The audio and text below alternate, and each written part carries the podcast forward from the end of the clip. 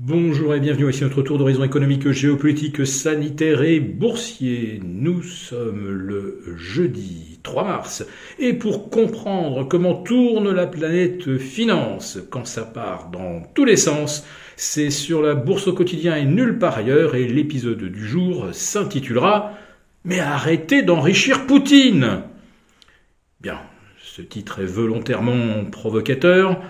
Euh, vous savez le peu de sympathie que j'ai pour euh, le dirigeant russe et euh, le système antidémocratique qu'il représente depuis deux décennies. Mais il faut quand même évaluer la situation en ne négligeant aucun des aspects, en essayant de faire, on dire, une analyse un petit peu équilibrée.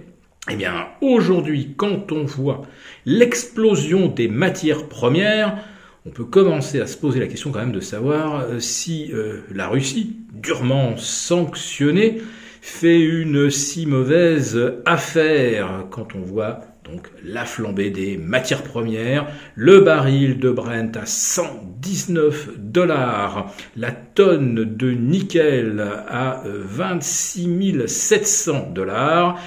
Euh, l'aluminium bat des records absolus, le blé pulvérise ses records à 114 dollars le boisseau, l'huile de tournesol s'envole, et quel est le point commun de toutes les commodities que je viens de citer? Eh bien, la, euh, eh bien, la Russie est un des premiers, si ce n'est le premier producteur mondial de chacun de ces éléments.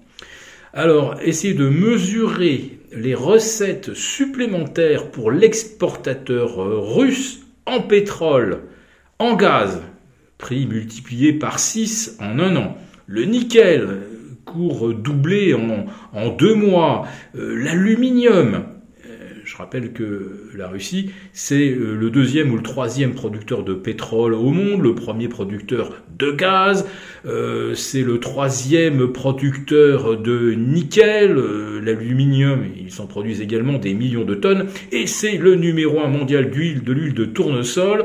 ça doit être le deuxième exportateur au monde de blé, si ce n'est le premier bien cette flambée des cours, ce sont des milliards de euh, recettes supplémentaires pour la Russie que le consommateur occidental, lui, doit débourser.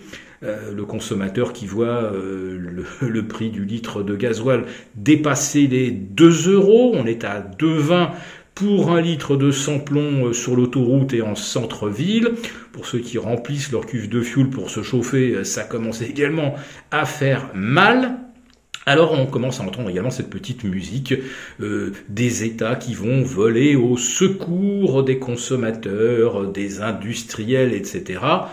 Euh, c'est très très bien hein, de mettre en place des mesures de compensation. Et évidemment, il est évident que ce sont les gens les plus modestes qui souffrent le plus. Donc, euh, on ne peut évidemment pas critiquer et, contester la nécessité de redonner de l'argent à des gens qui ne peuvent plus terminer le mois si s'ils dépensent l'équivalent de deux pleins pour aller travailler je ne critique pas du tout ça. Ce que je veux dire simplement, euh, c'est que on rend de plus en plus euh, dépendants les citoyens euh, du bon vouloir ou des largesses de l'État.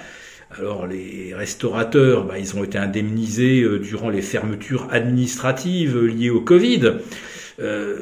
Certains pays n'ont pas appliqué ce genre de restrictions. Donc on peut dire quand même que d'une certaine manière, c'est on vous casse les genoux et euh, on, est, on est super sympa, on vous offre le fauteuil roulant.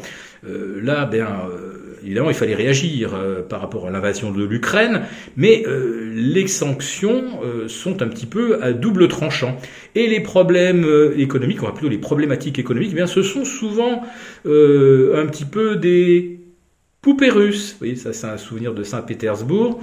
Et euh, c'est pas parce que euh, on voit bien, on identifie bien la première couche que l'on mesure euh, les conséquences en cascade que l'on a euh, de d'un niveau à l'autre de l'économie.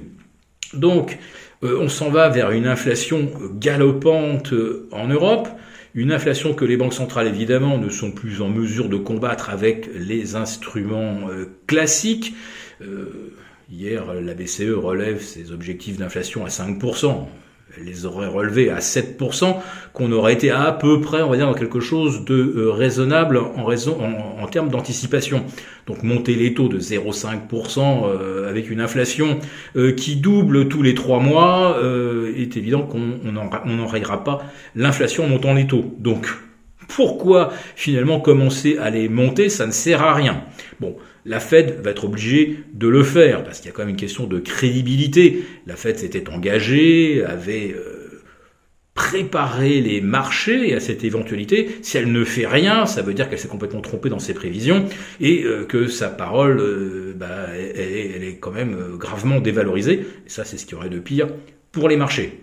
Mais en tout cas, M. Powell l'a dit, il n'y aura pas 50 points de hausse le 16 mars prochain, ça ne sera que 25.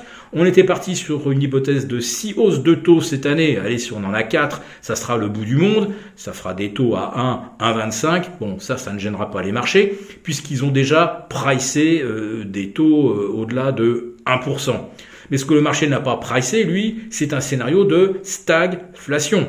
Parce que là, même si on compense un petit peu euh, la perte de pouvoir d'achat des ménages, ça ne va pas évidemment contribuer à relancer l'économie les entreprises vont voir leurs marges comprimées, etc. Euh, et les marchés ne pricent pas du tout euh, ni une croissance inférieure et nettement inférieure à ce qu'on anticipait. Et avec un, un, pétrole entre 120 et 125 dollars, il va falloir probablement retrancher 1% de croissance à peu près partout dans le monde pour les pays importateurs de pétrole. Donc là, les États-Unis, tiens, ils ne sont pas concernés, ils ont tout le gaz et tout le pétrole qu'il leur faut. Mais pour nous autres Européens, ça va nous coûter cher en termes de croissance et on va avoir une inflation qui sera infiniment supérieure à euh, la croissance du euh, PIB. Donc ça s'appelle vraiment de la stagflation et cela, les marchés ne l'ont absolument pas pricé avec un CAC qui tente pour l'instant et qui réussit à préserver le support des 6450.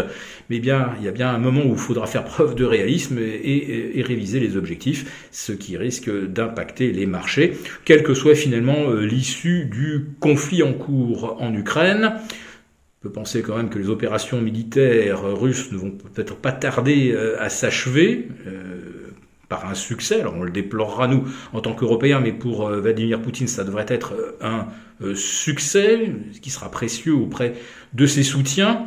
Et les, sanctions donc seront maintenues parce qu'il faudra lui faire payer ce succès. Mais voilà, c'est nous qui allons payer aussi en tant que citoyens et consommateurs. Et on va aussi le payer en fait d'une d'une perte de, nos libertés quelque part, euh, puisque nous allons euh, dépendre de plus en plus de l'État. Nous serons dans une économie de plus en plus administrée. Voilà, si cette vidéo vous a plu, n'hésitez pas à nous mettre un pouce. On vous retrouve demain pour notre euh, grand rendez-vous hebdomadaire, le live avec nos abonnés désaffranchis.